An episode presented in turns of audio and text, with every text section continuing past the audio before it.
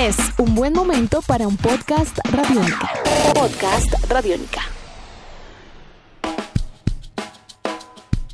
Amigos de Radiónica, sean bienvenidos a una nueva entrega de En Descarga Radiónica, el podcast, un espacio en el www.radionica.rocks donde nos encanta charlar y conversar con todos ustedes acerca de mundos maravillosos entre cine, televisión, cómics, videojuegos y mucho más. En Descarga Radiónica en época de cuarentena a través de nuestro sitio oficial en internet www.radionica.rocks. Mi nombre es Iván Zamudio, arroba Iván Zamudio 9 en Twitter, arroba piloto.espacial.3000 en Instagram y me encuentro el día de hoy con el equivalente de Kalel en el reino de Krypton. Me refiero al grandiosísimo e inigualable Diego Bolaños, arroba Diego Mao B. Ah, no, arroba Bolanos y Estrada. ya, ya, ya, lo habíamos superado, ya lo habíamos, ya lo habíamos logrado. Eh, es que, es que, es que después de, no, es que después de cinco años diciéndolo, o sea, haciendo la misma presentación, pues es, difícil cambiar el arroba en dos meses. Usted eh, tiene que entenderlo, querido Kalel. Ah, es, eh, Bolanos y Estrada. Iván, como siempre, un placer acompañarlo a usted, a los oyentes de Radiónica, en esta serie de podcasts en las cuales hablamos de todo lo que usted dijo y mucho más, porque hay cosas que vale la pena recordar y más si es así. Si ustedes ya leyeron de lo que trata este podcast, seguramente el solo escuchar nombrar, tener ese nombre y ese apellido ya les trae muchos recuerdos. Es muy poco común que un nombre genere ese impacto en las personas, ¿no? Es muy poco común que un nombre se haya convertido en una marca y esa marca se haya convertido en una experiencia tan bonita de videojuegos como lo es Tony Hawk, ¿no, Iván? Sí, Tony Hawk Pro Skater, yo creo que un videojuego que le cambió la vida a más de uno, sobre todo porque cuando hablamos de Tony Hawk es como hablar de Michael Jordan, ¿no? Michael Jordan es para el baloncesto lo que Tony Hawk es para el skateboarding, es como ese nombre grandioso que cada vez que uno lo escucha uno dice, ¡wow! Llegó Tony Hawk. bueno, la noticia, hoy vamos a hablar un poco acerca de los videojuegos de Tony Hawk Pro Skater eh, por la sencilla razón de que esta semana, durante días recientes, se anunció oficialmente que viene un remake de Tony Hawk Pro Skater que se va a llamar Tony Hawk's Pro Skater Skater One Plus 2 y que se va a estar estrenando oficialmente el próximo 4 de septiembre a través de PlayStation 4, Xbox One y para computador. En este caso pues viene siendo el regreso de Activision con eh, Tony Hawk Pro Skater y con la hazaña de recargar de manera yo creo que muy bien lograda hasta el momento de lo que se ha visto, lo que fueron los dos videojuegos legendarios de Tony Hawk Pro Skater dentro de su serie que fueron el Tony Hawk Pro Skater 1 y el Tony Hawk Pro Skater 2 que fueron consecutivamente lanzados en el año 1999 y en el año 2000, o sea que el 2 está cumpliendo eh, este año 20 años, así que siéntase muy viejo, viejo. Es que es, de, sentirse muy viejo. Creo que esta es una forma muy bonita de sentirse viejo. Eh, aunque han pasado los años, no se siente mentira. No, yo, yo sí siento mucho más lejano de Pro Skater 1, pero recordar Pro Skater 2 y recordar como esa etapa de juventud, ya uno ya más, más grande, más maduro, es muy especial porque además uno valoró mucho en ese juego algo que hasta ese momento no valoraba demasiado en los videojuegos y que despertó para muchos la importancia del catálogo de saber licenciar muy bien la música y es eso precisamente, la música, porque creo que además de uno recordar jugarlo, recuerda uno esa gran banda sonora y lo que representó para el neopunk, para la música de la época, un videojuego que además pues es que era poner muy buena música y echar tabla a lo loco, ¿no? Sí, no, es que, mire, eh, la banda sonora del 1 y del 2 tuvieron agrupaciones impresionantes para el momento. Nada más recordar el opening del primer videojuego cuando empezaron a sonar los Dead Kennedys era como una cosa, una demencia, y el 2 con Rage Against the Machine era, era una locura. Y más todos los grupos que hubo ahí, Millen Collin, Rancid, Papa Roach, Bad Religion, bueno, tantas, pero tantas bandas que hicieron parte de ese soundtrack legendario que hay que decirlo, digamos, la época dorada de estos videojuegos, eso no es un secreto para nadie pues fue del 99 al 2007, cuando la licencia estuvo a cargo de, de Neversoft. Digamos, Activision era el publisher, pero, pero Neversoft pues fueron eh, los encargados obviamente de llevar la idea de este juego durante lo que fueron 4, 5, 6, 7, 8, 9, 10 entregas. 10 entregas de videojuegos durante todo ese periodo de tiempo. Después, debo decirlo, pues llegaron unos, llegó un nuevo estudio, eh, Activision pues le dio la licencia a Robomodo y con Robomodo pues empezaron a hacer algunas cosas, no sé, complicadas porque pues el juego se, se convirtió en un en algo no tan bueno, digamos que, no sé si usted recuerda el, Tony Hawk Ride que era con una tabla, sí. que usted la ponía en el piso y que eso fue un fracaso Muchas esperanzas, muchas esperanzas, muchas, muchas ilusiones nacieron y se rompieron detrás de eso, ¿no? Uy, no, terrible. En el 2012 sacaron una versión del Tony Hawk Pro Skater del 1 en HD que tenía a gran parte de la galería de skaters del 1 y algunos del 2, cosa que no gustó mucho porque pues una cosa eran los que salían en el 1 y otra cosa eran los que salían en el 2, que era un addendum, pero pues el, ese juego no tuvo la banda sonora original, entonces esa versión en HD fue como muy complicada, fue como muy difícil. Y en 2015 sacaron el Tony Hawk Pro Skater 5 que le fue pues regular, ¿sabe? O sea, como que trataron de regresar a las bases de lo que se hizo con Neversoft, pero no supieron hacerlo muy bien por buscar incluso hacer una quinta entrada dentro de la serie. No les fue tan bien hoy por hoy hay que decirlo, pues Vicarious Visions, que ha sido un estudio de videojuegos tan importante y tan interesante que ha desarrollado pues tantas cosas, tantos videojuegos pues destacados, incluyendo juegos de Spider-Man y bueno, un montón de cosas. Además, eh, Vicarious fueron los responsables de recargar a Crash Bandicoot con el Insane Trilogy y ellos están como en un plan de crear versiones HD remasterizadas de muchos videojuegos y en este caso pues ellos son los responsables de traer este Tony Hawk's Pro Skater One Plus 2 que oiga se ve muy bien, muy muy pero muy bien. Yo tengo una pregunta, porque claramente el Pro Skater 2 fue seguramente uno de los juegos más memorables. De hecho, es uno de los juegos más vendidos en la plataforma, en su historia, en su consola. ¿Por qué no le metimos el pie hasta el 3? ¿Por qué nos quedamos en OnePlus 2? Porque el 3, que además también fue uno de los más vendidos en su plataforma, no clasificó, Iván. ¿Por qué cree usted? Yo creo que el, Tony Hawk Pro Skater cuando apareció, el 1 pues fue un juego revelador, ¿no? Sí, pues, fíjese que en jugabilidad pues fue un juego que fue pues, revolucionario. Yo recuerdo que cuando lo jugué la primera vez era de verdad la experiencia de juego era una cosa que para los juegos de deportes era bien importante. Los juegos de skateboarding en aquel momento eran muy torpes, eran muy malos, no eran dinámicos, las mecánicas eran complicadas. No sé si usted recuerda un juego que se llamaba el To Extreme, que era de carreras de patinadores en línea, de bikers, de skaters y era, era flojo.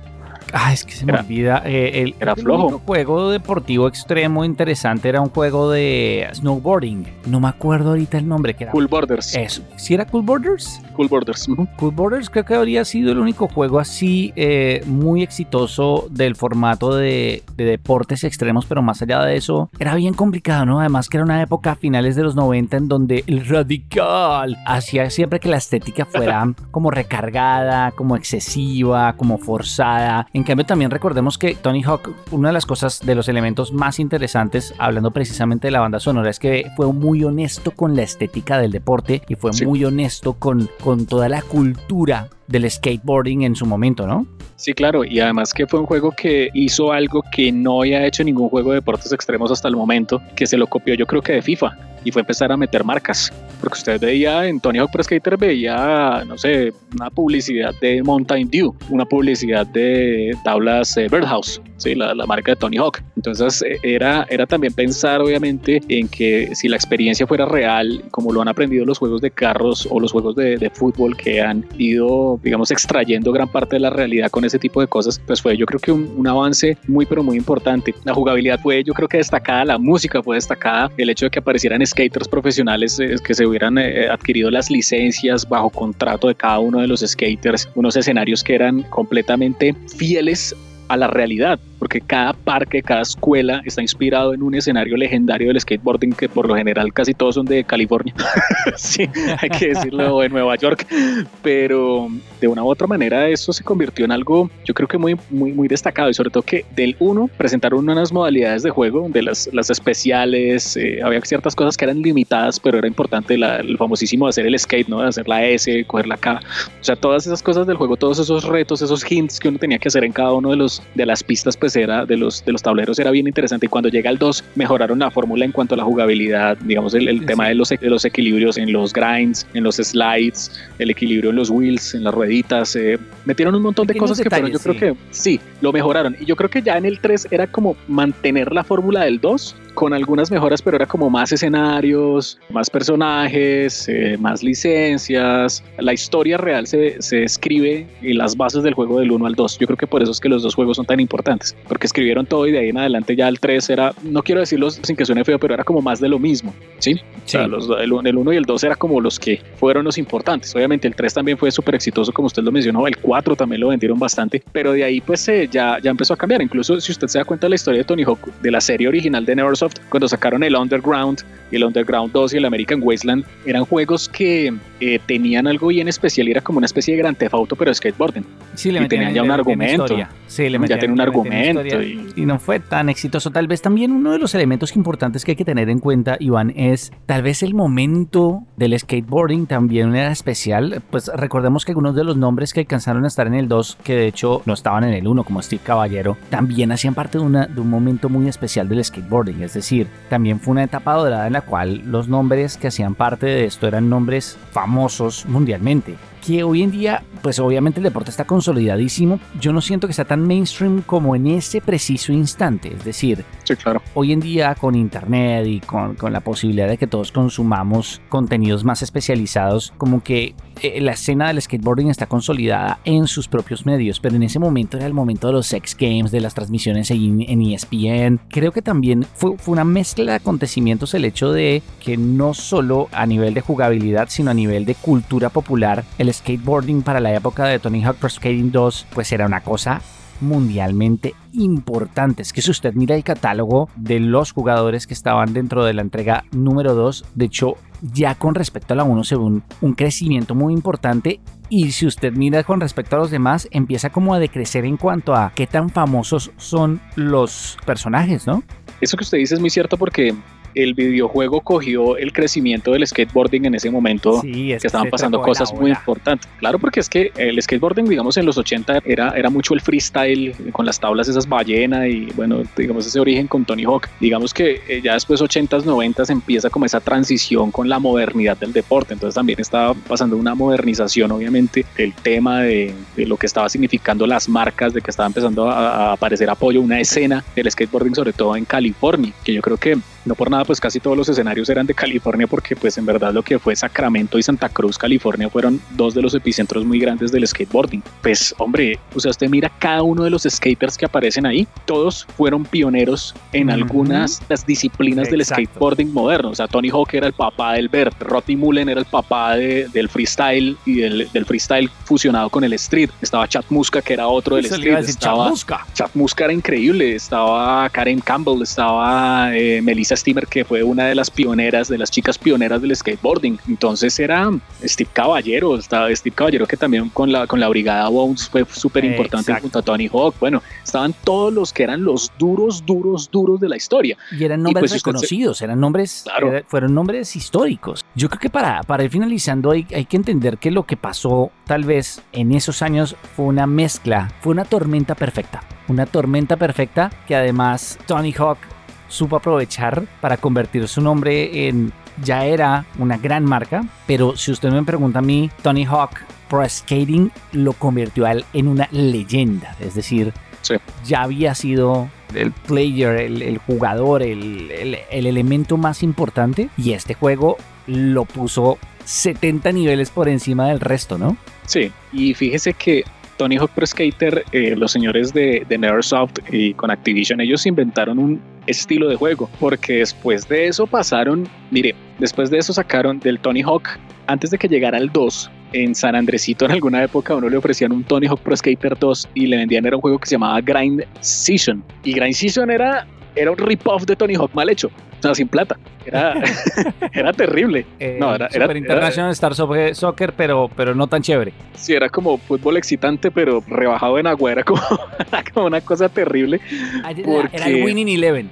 sí, era terrible. Era, Grind Season era, era complicado y después sacaron muchos juegos de skateboarding tratando de igualar el éxito de Tony Hawk. Yo recuerdo, que el magazine Thrasher sacó un juego que se llamaba Skate and Destroy, que también fue muy interesante.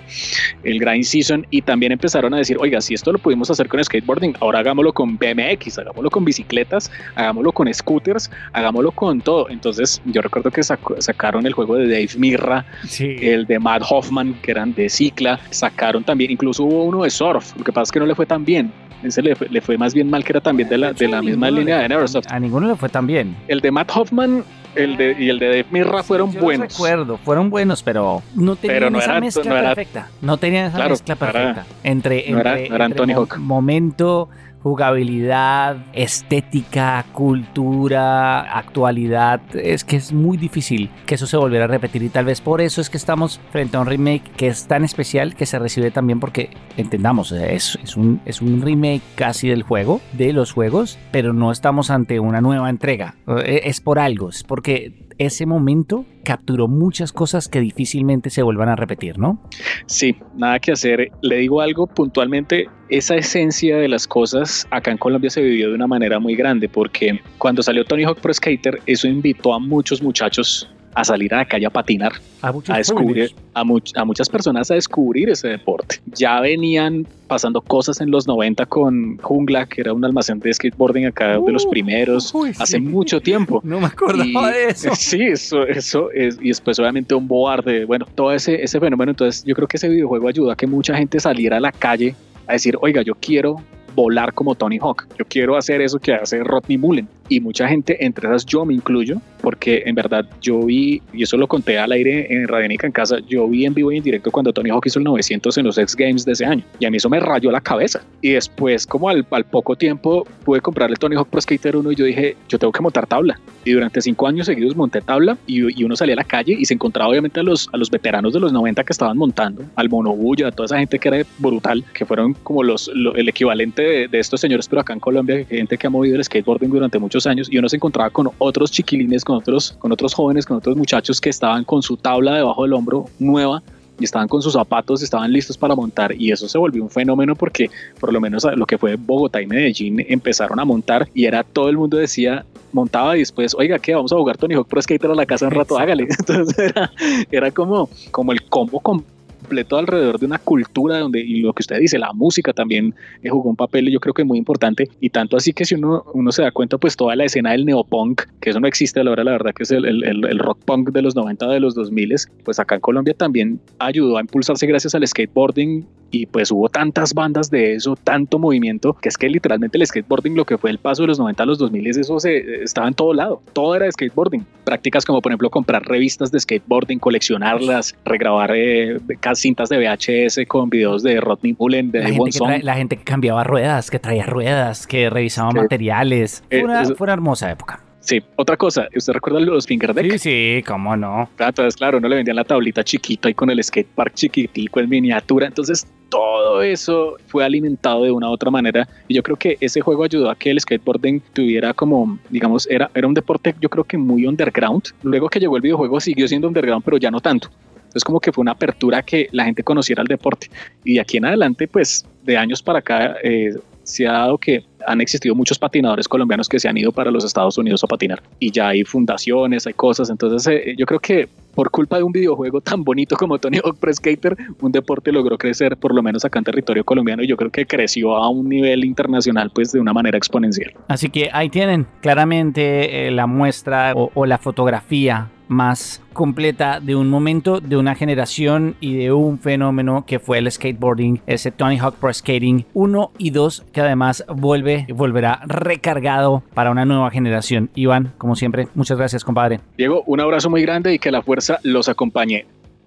Recuerden que a través de www.radionica.rocks ustedes todos los martes van a poder disfrutar de contenidos nuevos a través de nuestro canal de podcast, muchas otras entregas que estamos presentando y que están desarrollando todos en el equipo de Radionica para que ustedes disfruten, descarguen y consuman todos los martes a través de www.radionica.rocks. Nuestros podcasts están en radionica.rocks, en iTunes, en RTVC Play y en nuestra app Radionica para Android y iPhone. Podcast Radionica.